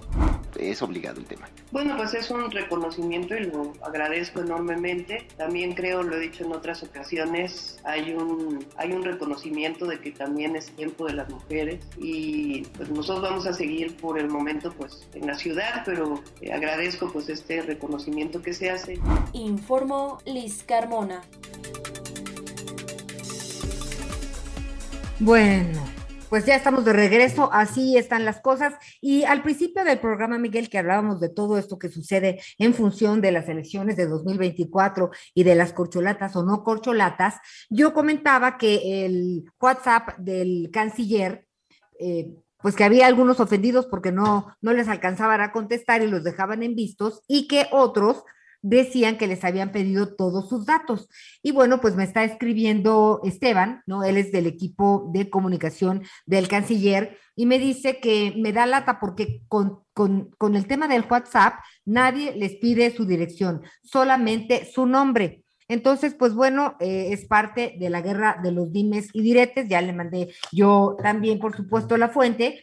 Y también están, pues están, están eh, todos muy pendientes del día a día y de lo que será el trabajo rumbo al 2024. Y también tenemos información eh, de Adán Augusto, del secretario de Gobernación, Miguel. Así es, bueno, es que, bueno, si hay algo que han entendido los políticos y todos, todo, todas las figuras públicas, servidores públicos y también figuras públicas, han entendido la importancia de las redes sociales. Y evidentemente, pues en un, pues insisto, hay que llamar las cosas por su nombre y en un afán de no quedarse atrás en esta carrera en busca de la candidatura de Morena para la presidencia de la República, bueno, pues el secretario de Gobernación, Adán Augusto López, escuchen qué fue lo que dijo cuando se le preguntó sobre su WhatsApp. ¿Usted sí los va a responder? Sí, claro. Porque ya se quejaron de Marcelo Ebrard que no responde. Yo sí respondo. Aquí está. Mándame uno y tú. ¿Nos dio el personal o cuál nos dio? El personal. No, el personal. Aquí está. Mándeme un mensaje, póngame a prueba. A ver quién le manda el mensaje, la compañera. 99 33 11 44 38. Pero digo, así está bien fácil, ¿no? A ver tú, Miguel, mándame un WhatsApp y vas a ver cómo te contesto. No, se trata de que van a tener 200 mensajes en dos horas y que pues la gente sienta que sí realmente eh, pues los, los toman en cuenta, ¿no? O les hacen caso. Porque mira, a mí no me importa que no me lean, pero que me dejen en visto, esto sí, eso sí calienta, Miguel Aquino. ¿No? Sí, sin duda, sin duda, esa es una parte que a mucha gente le molesta de que me dejaste en visto, significa que, a ver, pero en ocasiones no se puede contestar por una situación ahí complicada. Pero bueno, Exacto. independientemente de todo eso, pues nos habla precisamente de esta carrera presidencial. La respuesta del secretario de Gobernación es muy clara. Yo sí contesto, a mí manden el mensaje. Oye, Anita, amigos, y a todo esto, ¿dónde está la oposición? ¿Dónde está la oposición que en determinado momento también deberían estar ya en estos temas de hablando de quién podrá ser el próximo candidato, si van solos, si van juntos, con alianza, sin alianza? Hoy, sinceramente, todos los días se habla y se dice algo acerca del candidato, del sucesor del presidente Andrés Manuel López Obrador, pero solo del partido del presidente de Morena, solo del partido oficial. La oposición de plano ya se dio por vencida, eh, ha sido muy criticada la oposición en este país y con todos los escándalos de- del líder del PRI, con las derrotas que tuvieron en, en las elecciones pasadas, que ellos no los leyeron como derrotas, lo leyeron como triunfos, a pesar de que les arrebataron todos los estados que tenían gobernados. Es decir, ¿qué pasa con la oposición? O de plano, el 2024 ya sabemos cuál será el resultado. Por eso es tan intensa la pelea de quién será el candidato de Morena. Mira, por eso te decía, la madre de todas las batallas yo creo que será finalmente la encuesta de Morena. Y de ahí vamos a ver qué se desprende, ¿no? Porque pues a lo mejor si a alguien no le gusta el resultado, pues da la vuelta, ¿no? Y resulta que ya habrá un personaje, ¿no? Ella, él, este, que podría encabezar a la oposición, ¿no? Porque pues ya tendría un liderazgo claro, este, un posicionamiento importante, que es lo que no tiene la oposición, ¿no? O sea, cada, en primera, Miguel Aquino, no veo claro el PRI al interior, tiene muchos problemas. No sabe que está muerto y sigue en la necedad de lo mismo y lo mismo empezando por su líder. El PAN tiene problemas similares, a pesar de ser la segunda fuerza política del país, pues no lo considera. Este, y pues el PRD, ¿dónde está el PRD? No, ni siquiera juntos se ponen de acuerdo. Y Sí, está, es bueno, pues Movimiento Ciudadano con un liderazgo interesante, pero realmente, pues no, no, este, pues hoy, hoy por hoy no podría figurar solo para una carrera, eh, para contender realmente por el 2024. Entonces, Dicen- yo creo que faltan muchas cosas por ver. Dicen los eh, expertos en estos temas político-electorales que Movimiento Ciudadano hoy está en las nubes, que está sobrevalorado, que está crecido y que piensa que, que solos podrían hacer algo más y por supuesto pues que para nada piensa en algún tipo de alianza. Y ya lo vimos, ¿eh? En las elecciones pasadas los candidatos de Movimiento Ciudadano ocuparon ni siquiera los terceros, ocuparon los cuartos y quintos lugares. Oye, Anita, rápidamente, ya que estamos con este tema de candidatos, me niego a decirles corcholatas. Este, la jefa de gobierno, Claudia Sheinbaum, acaba de concluir su conferencia de prensa. Nuevamente lo hizo por Zoom, a pregunta de algunos reporteros que decían, eh, se supone que hoy estaba en la oficina, dijo, no, aguántenme, se, se preguntarán por qué no estoy ahí presencial. Estoy esperando el resultado de la prueba PCR que me hicieron. Ya estoy bien y yo espero que hoy mismo en la tarde ya me esté reincorporando, pero el doctor me recomendó que esperara el resultado de la prueba y esperemos que todo esté muy bien. Estamos trabajando desde aquí, sí, todos los días le hemos visto ahí vía Zoom, pendiente, pendiente del changarro, pendiente del negocio. Esperemos que ya salga, ya salga Oye, y- negativa, aunque hoy hasta parece que en eso están en competencias, ¿no? Porque ahora, pues Marcelo Ebrard es el que se guarda. Oye, y regresamos con el tema de los Facebook Live. Ya Marcelo hizo la semana pasada, la jefa de gobierno hizo ayer. Con esto hacemos una pausa y enseguida estamos de regreso. Ya volvemos.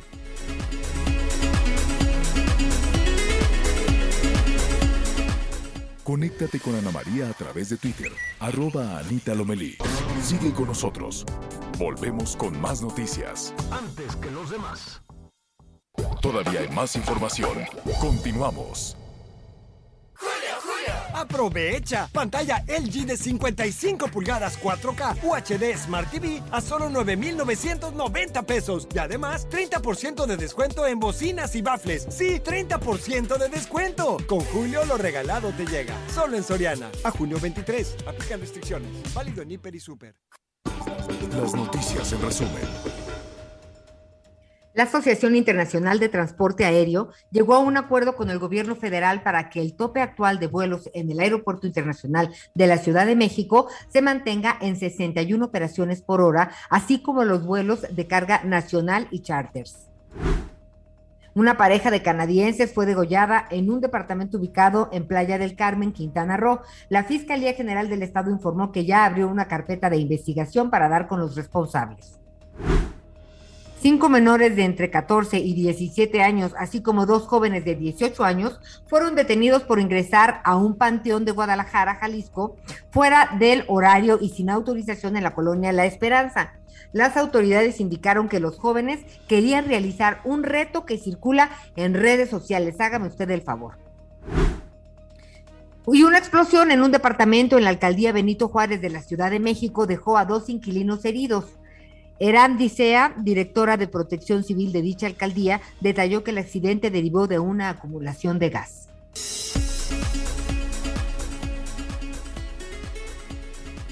Bueno, muy bien. Eh, los saludamos con muchísimo gusto en esta ocasión desde Nuevo León, desde Saltillo, desde Saltillo en Coahuila, que también están batallando con el abasto, con el abasto de, de agua. Ya le estaremos eh, presentando algunos, algunos detalles más.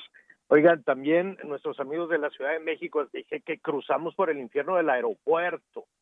Cuando estábamos diciendo, oiga, si la ya estamos en verano, si está planeando ir a diferentes destinos, piénselo muy bien, llegar en avión a, a la Ciudad de México, porque es insufrible, es un infierno, es un cochinero, es un muladar, la gente está de mala, lo maltratan. ¿Cómo se llaman estos de los uniformones, estos que les dan unas ropotas grandotas, los que te revisan? Ah, qué carácter tiene. Bueno, y llegó la Marina y, para nada sirvió, ¿eh? Para nada. Siguen con un genio, te insultan, te maltratan. Bueno, es una cosa terrible. Y adentro, pues yo creo que no hay dinero para limpiar. No quiere usted ir al baño porque aquello es una cosa horrorosa, está súper sucio. Y con el repunte de los contagios, pues ¿quién quiere entrar al, al aeropuerto? Entonces, Oye, pero fíjate, cómo Javier, va que llegar, ¿eh? También es de suerte, ¿no? Yo, he ten- yo, yo sí he tenido mejor aterrizaje en el aeropuerto, digo, los, los retrasos, esos ya para qué te cuento, ¿no? Ya casi acaba uno Sí, ¿no? acostado ahí Claro. en, el, eh, en las tortas o, o en el Kaiser o en lo que se pueda uno, pero este, sí hay de todo. eh, hay, hay, hay gente que sí es muy gentil. Pues a mí no me ha tocado de- nada bueno. De Nada viaje, bueno en desde hace muchísimo, muchísimo tiempo. Te va muy mal, te roban el equipaje, te maltratan y cuando sales, este, bueno, no, se le recomienda así de plano, ya tiene que venir en avión. Guárdese su, su relojito, guárdese sus anillitos, guárdese, no traiga nada a la vista porque es muy peligroso ese aeropuerto. Es muy sucio, muy peligroso, hay repunte COVID, pues no. Entonces, pues véngase en camión, igual la terminal camionera está mejor, véngase en carro también, cheque los días en que pueda circular, que no pueda circular. Este, esa es la mortificación con este infierno que es el aeropuerto. No sirve, no sirve desde hace muchísimo tiempo. No sirve, es un lugar inseguro, insalubre, este, y la pasa muy mal. Entonces no, no, no, no es recomendable. Ya si de plano, pues no hubo de otra, pues, pues bueno, pues ya ni modo, va a tener que, que tenga nada más mucho cuidado, no se distraiga, póngase su cubrebocas, este, Eso es cuídese, importante, Javier, cuídese porque- mucho y ni modo aguantar los maltratos de, de la gente, ¿no? Los maltratos de ¿qué, son? Son y sabes Oye, lo lo que me da muchísimo qué coraje importante es, Javier. Que son que una empresa diciendo. privada de los de los uniformones. Primero estaban vestidos de café, ahora los vistieron de negro y blanco eh, y se dedican a, maltratar a las personas. Y lo No peor todos, es que es una empresa privada, es una empresa privada que se paga con los impuestos de tu boleto de avión. Entonces, yo estoy pagando los, los, a, a esa empresa privada que ve tú a saber cuánto les pagan a su vez a ellos. Y para que te estén maltratando, qué necesidad. Por eso digo, ojalá se pudiera volar de Toluca, ojalá se pudiera volar pues de, de otros lados, porque si es insufrible ese aeropuerto. Es una cosa pausa. Oye, te van a decir, pase usted al Aeropuerto Internacional Felipe Ángeles. No, No, que mira, ojalá- yo- ya- Pero ya hay vuelos a Saltillo en el Felipe Ángeles, quiero yo saber. No, todavía no. Mira, aquí, Ah, aquí yo creo que una de las cosas más importantes, sobre todo para nuestros amigos que vienen ahora en el, en el verano, es que pues, no dejen de visitar, por supuesto, las bellezas de la Ciudad de México, una zona de museos, una zona en donde evidentemente, bueno, pues se la pueden, se la pueden pasar. Yo creo que esas son unas cosas importantes. El aeropuerto sí, y ya lo hemos visto, entre que quieren que se ocupe el AIFA y entre que lo han dejado en el abandono, por supuesto que sí está deteriorado. Y me preocupa porque yo mañana voy a tener que utilizarlo, porque mañana vas, voy Miguel? a la ¿Vienes Ciudad de acá? México. Vamos Ay, precisamente a la ciudad, a la Ciudad de México. Pero para todos nuestros amigos, para todos nuestros amigos al interior de la República, si no, si ya se cansaron de las playas, vénganse también al centro del país, que también hay muchas cosas que hacer. Claro, al centro, bueno, hay que ver, hay que ver ahí también a cuál centro del país, porque pues ya con la inseguridad, pues también es una complicación. ¡Qué barbaridad! Mire, a ver, rápidamente, también, ¿eh? Si quiere irse a la playa, ay, ¿qué, bar- qué vamos a hacer con el sargazo? ¿Qué vamos a hacer con el sargazo? Que era también uno de los destinos allá el, el Caribe, el Caribe mexicano, pues es uno de los destinos, es la joya de la corona, pero pues ahora está cubierta de sargazo. Son toneladas y toneladas y toneladas aquí en una, eh, en el eh, monitoreo, el director de la red de monitoreo de sargazo ya nos había advertido en una anterior conversación que venía una mancha enorme de sargazo y así fue. Entonces vamos a platicar con Esteban Amaro, él es hidrobiólogo, es el director de la red de monitoreo de sargazo, que como siempre me da muchísimo gusto saludar. ¿Cómo estás Esteban? Qué gusto saludarte. ¿Qué tal, Javier? Qué gusto saludarte nuevamente. Oye, dime algo, pues tú nos diste el pronóstico de que se acercaba un- una, pues quiero yo decirle una mancha, pero una cantidad de sargazo de, de varios kilómetros a través del Atlántico y pues esa proyección, esa trayectoria, así es. ¿Qué, qué, qué, es lo que ves en este momento? Eh, ¿Se puede contener esa llegada de sargazo o será un asunto a largo plazo? Sí, desgraciadamente el, el tema del sargazo este, tiene una dimensión este, fuera de proporción a lo que a lo que se está haciendo y a las medidas que se han tomado. Y parece ser que esto va para largo porque es algo que se ha salido de- de- del control de las autoridades. Ahora, pueden, eh, cuando decimos que se ha salido de control de las autoridades, yo sé que se han hecho muchos esfuerzos, desde las sargaceras para tratar de, de evitar que llegue a la, a la costa el sargazo, hasta los particulares que han tratado de, pues en la medida de sus posibilidades de recoger un poco este sargazo y tal vez, solo tal vez, algunas eh, medidas de carácter municipal o estatal, pero ¿qué puede hacer un gobernante? ¿Qué puede hacer un- el, el gobierno municipal o incluso el federal para contener esas toneladas de sargazo? Sí, mire, es muy, es muy complicado porque, como le comento, las dimensiones son estratosféricas. Están, nos llegan, por ejemplo, en un solo punto, este, 200 o 300 toneladas en, en, en 24 horas. Entonces, pues prácticamente eh, es imposible para, para la escala del, del ser humano este, poder contener ese gran arribo de la biomasa de sargazo. Así Pues es, ahí- estamos, estamos, estamos platicando precisamente eh, con el responsable del monitoreo del sargazo. Este, te pusimos una disculpa, el señor Javier La Torre anda en el norte del país y ya sabes que la comunicación es muy complicada, Esteban. Fíjate que yo el día de ayer tuve la oportunidad de estar recorriendo algunas playas en la zona de Tulum y también en la zona de, de Cancún, aquí en el municipio de Benito Juárez, y precisamente lo que veíamos es estos cerros y cerros de sargazo ya seco que prácticamente se están quedando en las playas. Platicaba yo con algunos hoteleros y dicen, pues es que hoy ni siquiera ya tenemos a dónde llevarlo. Sí, desgraciadamente es eso también, el, problema de la disposición final. Este, no hay sitios este, especializados que donde se pueda llevar el, el sargazo con toda esta biomasa que está saliendo todos los días y que se pueda atender de una manera eficiente. Y es por eso que mm, se ha optado o, han estado tirando el sargazo en, en sitios desde los manglares, los caminos, los, las, las mismas este, terrenos que están en la duna costera. Entonces, pues ha sido eso un gran problema también logístico. Un problema logístico, pero también eh, no sé qué reporte tengan ustedes. Estábamos revisando un reporte de la UNAM, un problema que comienza también a, representar ya un problema de salud, situación que no habíamos visto anteriormente porque se estaba retirando, pero sobre todo por los gases que despide cuando se seca el sargazo, Esteban.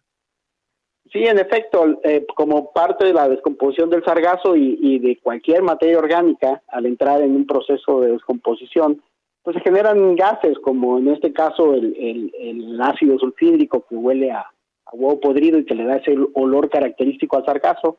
Y también este, otros gases, como puede ser el, metano, también el CO2, que es parte del proceso de descomposición de la materia orgánica, y que todos estos gases pueden ser potencialmente tóxicos, y más si se inhalan o está uno expuesto durante varias horas al día a, a- la emisión de, de- de estos gases, en este caso el sargazo. Siempre el tema del sargazo ha sido un problema de imagen y cuestión de turismo, pero hoy representando un problema de salud, creo que es cuando más responsabilidad debería de haber tanto de las autoridades municipales y federales. No sé qué opines, Anita Lomelí. Sí, eh, escuchando a Esteban y pues en, en Semana Santa me escapé un ratito y desde las 4 de la mañana oíamos un, unos motores, motores, motores, y le platicaba a los compañeros y a las personas que amablemente nos escuchan que eran las máquinas quitando este el sargazo. Pero como bien dices, pues ahora se habla de, de una invasión, pues eh, ahora sí, masiva, si pudiera ser la palabra, ¿no? Entonces las agencias de viajes están eh, hablando con sus clientes cuando le dicen, oye, ¿a dónde voy que no haya sargazo? Se complica mucho la situación en el Caribe mexicano, sobre todo en las playas de Cancún, que es destino obligado, justo hoy que empezamos el verano. ¿Qué se está haciendo realmente para erradicar, para ayudar, para, pues, para controlar? Eh, sí, Anita, mira, este, afortunadamente Cancún, que está en la zona más al norte de, de Quintana Roo, es una de las pocas zonas que se ha salvado del, del sargazo. Sí nos llega sargazo, pero de una manera moderada o, o- o baja. Eh, en el mapa de, de nuestro de nuestra red de monitoreo, generalmente Cancún siempre está en verde o en amarillo. Quien ha estado sufriendo bastante de, de- de- de este arribo masivo, como bien lo, lo has llamado, ha sido la Riviera Maya, tanto desde la parte de Puerto Morelos, este Playa del Carmen, Tulum, la Reserva de la Biosfera de Siancán, y desde ahí hasta el sur. Entiendo. Eh, y, ¿Y cuál es la luz al final del túnel? Pues el problema ha sido que no se ha tomado en serio la, la, la lucha contra sargazo. Tenemos casi 900 kilómetros de costas y tenemos solamente 9 kilómetros de barreras de antisargazo y tenemos este, alrededor de una docena de embarcaciones sargaceras que solamente pueden recoger cada una 20 toneladas cuando nos llegan 32 mil o 50 mil toneladas en este en un solo mes entonces pues es complicado este estamos fuera de proporción es como querer detener un huracán con una sombrilla yo siempre hago esa analogía Entiendo. Pues bueno, yo he estado esperando que algún emprendedor, algún genio, ¿no? Este diga, pues con esto vamos a construir viviendas, ¿no? Mediante un proceso o reciclarlo de una manera, eh, pues que sea útil. Ya ves que la basura de unos es el tesoro de otros. Lo que hemos podido ver es que eh, los emprendedores que lo han intentado, pues dicen que, que por lo pronto sale carísimo. Entonces todavía sí necesitamos, como tú dices, que realmente tanto las autoridades y, y- también la- la empresa, las empresas privadas, pues piensen qué hacer, porque si este año llegó más sargazo, es un hecho, ¿verdad? sí este año el 2020 ha roto todos los récords incluso el 2000 el año 2022. 2018 que era el año con que habíamos tenido el mayor registro de sargazo ya se quedó ya ya corto con este año Miguel. Bueno, pues vamos a estar muy pendientes. Sí, es una situación ya eh, preocupante eh, de viva voz y acercamiento con algunos hoteleros, como tú bien comentas, Esteban, sobre todo de la zona de la Riviera Maya, de la zona de Tulum, de Acumal. Sabemos que incluso con este monitoreo que hoy se permite el sargazo, se están dando ya hasta cancelaciones. Sí es un problema ya en la cuestión económica, en la cuestión de salud, y hay algo en lo que sí definitivamente coincidimos y que coinciden los empresarios afectados. Hay una gran indiferencia por parte de las autoridades municipales y federales, y ojo, ¿eh? Hay un presupuesto especial y destinado para atender este tipo de emergencias y que sale precisamente del impuesto que se paga por cada habitación de hotel. Y aquí la gran pregunta es, ¿qué están haciendo los municipios con ese dinero y en dónde lo están destinando, no? Sí, sí es correcto. Hay una gran opacidad con el con el destino final de este impuesto especial que se que se puso precisamente para combatir al sargazo y, y que no se ha visto reflejado en las playas. Este, las playas están llenas de sargazo, no hay no hay no hay barcos sargaceros, no hay barreras, no hay el personal que está operando no es suficiente, entonces pues no debería de ser esto, ¿no? Muy- por supuesto. Esteban Amaro, director de la red de monitoreo del Sargazo desde Quintana Roo. Muchas gracias y por supuesto vamos a seguir pendientes con esto. Gracias y buen día. Hasta luego, buen día. Oye, Así es, sí, una situación complicada, sí. Ya platicando de otro tipo de cosas, hoy es el Día Internacional de la Yoga. Qué importante es, eh, pues, cualquier tipo de ejercicio de deporte que usted realice, pero considerar el tema de eh, la respiración, porque tiene mucho que ver con nuestra oxigenación en el cuerpo, Miguel, que es importante. Y la verdad, nunca, casi nunca nadie nos habla de esto. Muchos aprendemos a respirar y, el aire se te queda en el tórax. Y lo más importante de esto, pues es que realmente logres bajar el aire al estómago, ¿no? Y hay- hagas ahí como un juego de que se hincha tu pancita, respirar. Pero yo tuve que aprender eh, por cuestiones de, de locución, ¿no? Me quedaba atorada en- con, con la voz eh, a medio pecho, entonces se oía fatal. Y, tu- y ya tomando clases, eh, pues me decían, oiga, pues usted puede hacer estos deportes que le van a ayudar muchísimo a liberar esta parte de oxigenación tan importante para el, para el cuerpo humano. ¿Tú practicas actualmente algún deporte? Sí, normalmente eh, ahí corremos, caminamos un poco y también ahí tratamos de hacer un poco de ejercicios de estiramiento, sobre todo ahí, bueno, pues para tener un poco el movimiento muscular. Pero sí, este yoga me lo han recomendado mucho, pero todavía no, la, no le he entrado a eso, Juanita. Vale la pena, Miguel Aquino. Y eso de los silencios y de realmente hacer una pausa en el cerebro que tanto trabajo nos cuesta, no sé a ustedes cómo les vaya, amigos, pero uno dice, ok, ya voy a descansar y estás en tu cama con los ojos cerrados. Mañana me levanto temprano, tengo que comprar, no, no me puedo ir sin esto, falta el cierre. O sea, todo, ese, todo ese ruido es lo que muchas veces no nos permite avanzar. Así que quería platicárselos ya rumbo al, al final del programa, Miguel Aquino, porque es importante a veces estar con nosotros mismos y la, do- la yoga es un excelente vehículo. Pero tenemos todavía aún información que ni modo tenemos que dar. Así es, información importante. Vamos hasta el estado de Hidalgo. Vamos con su compañero José Ignacio García. Ahorita que precisamente estamos hablando acerca de estas cuestiones eh, tóxicas y sobre todo, bueno, pues de, de, de, de basura, por llamarle de alguna forma. Jesús Bañuelos, activista que se oponía a la operación de un basurero de residuos tóxicos, fue asesinado. Vamos con nuestro corresponsal Ignacio García del Heraldo Radio en Hidalgo. ¿Cómo estás, José Ignacio? Buenas tardes. ¿Qué tal? Muy buenas tardes. Un saludo a todo el auditorio. Pues comentarles que efectivamente la madrugada de este lunes fue asesinado el activista Jesús Buñuelos Acevedo, conocido como Chuy, después de que un grupo de hombres armados ingresó a las instalaciones del Centro Regional de Tratamiento de Residuos Sólidos en el Cardonal, ubicado en la localidad de Atitalaquia, Hidalgo, al sur de la entidad, donde precisamente se estaban manifestando por el funcionamiento de este basurero de residuos tóxicos, a los cuales los pobladores y los propios activistas habían señalado que representaba una afectación severa para el medio ambiente. De acuerdo con los activistas, con los defensores del medio ambiente y con la población en general, estos sujetos ingresaron con armas largas y también dispararon al activista, quien eh, pues hasta el momento se desconoce la causa del incidente y por lo cual la Procuraduría General de Justicia del Estado de Hidalgo abrió la carpeta de investigación. De acuerdo con los vecinos que bloquearon precisamente las instalaciones de este espacio de residuos, así como la carretera de Atitalaquia, señalaron que las autoridades estatales habían sido omisas para dialogar y abrir un espacio de debate en el cual se considerara a la población y a la afectación a la salud y al entorno natural. Por su parte, el gobernador Omar Fayad Meneses señaló que instruyó a la población y a las autoridades estatales a poder esclarecer los hechos y manifestó que el homicidio de este activista no quedará impune, por lo que también abrirá una mesa de diálogo con la Secretaría de Gobierno y el Comité de la Ciencia Ambiental de Atitalaquia para que puedan realizar las observaciones correspondientes. De la misma manera, la Comisión de Derechos Humanos del Estado de Hidalgo abrió una queja de investigación por las violaciones a los derechos humanos y desde el Congreso del Estado de Hidalgo los diputados de oposición han exigido al gobernador Omar Fayad Meneses poder esclarecer los hechos de manera inmediata.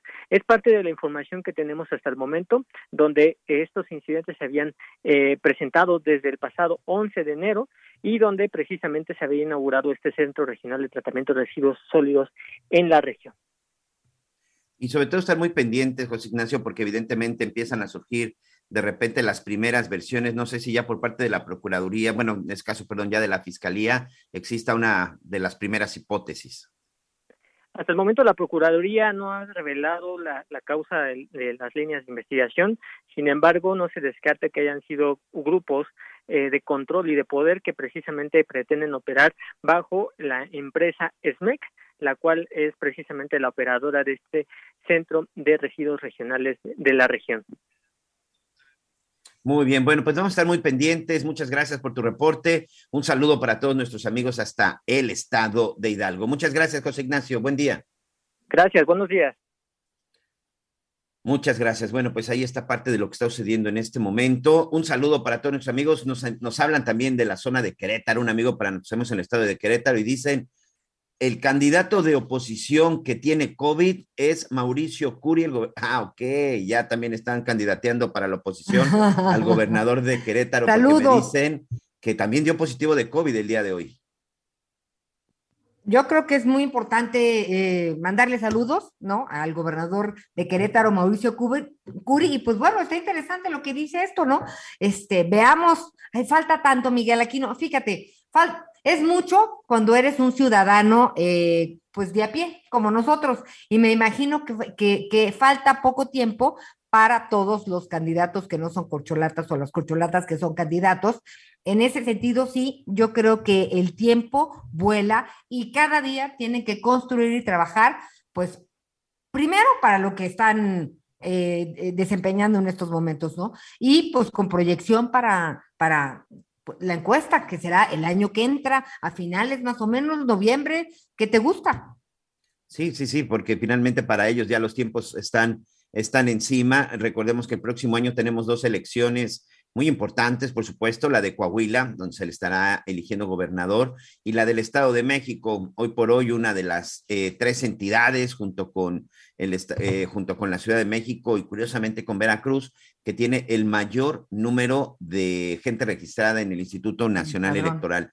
Es, muy importante el Estado de México, ahí también va a estar in- interesante la competencia. Ahí, por Está ejemplo, rumbo. sí se ve un poquito más este, activa la oposición, ¿no? Sí, eh, ya estaremos hablando de todo eso, Miguelito, pero de haya sido como haya sido, queda inaugurado el verano. Prohibido no disfrutarlo. Esperamos que esto pueda ser así para todas y para todos a lo largo y ancho de nuestro país y pues estaremos muy pendientes de todo lo que suceda y ya nos vamos despidiendo, Miguelito. Mira, mira cómo es nuestra vida, Miguel. Yo que quiero verte, tú vienes a la Ciudad de México y yo me voy a Villahermosa a dos bocas, pero mañana nos conectamos de donde estemos. Así es, y por lo pronto, a nombre del licenciado Javier Alatorre, de todo el equipo, le mandamos un abrazo, que tenga una excelente tarde. Aproveche y sobre todo, bueno, como ya dice Anita, listo el verano, a preparar vacaciones, a organizarse. Y por fortuna y a Dios gracias, en México tenemos muchas opciones para hacerlo. Buenas tardes y hasta mañana. Hasta mañana.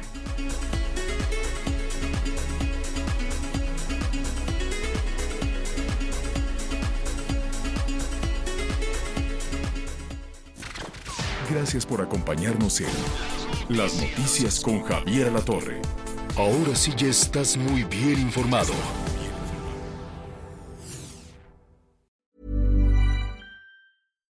Hi, I'm Daniel, founder of Pretty Litter. Cats and cat owners deserve better than any old fashioned litter. That's why I teamed up with scientists and veterinarians to create Pretty Litter. Its innovative crystal formula has superior odor control and weighs up to 80% less than clay litter. Pretty Litter even monitors health by changing colors to help detect early signs of potential illness. It's the world's smartest kitty litter. Go to prettylitter.com and use code ACAST for 20% off your first order and a free cat toy. Terms and conditions apply. See site for details.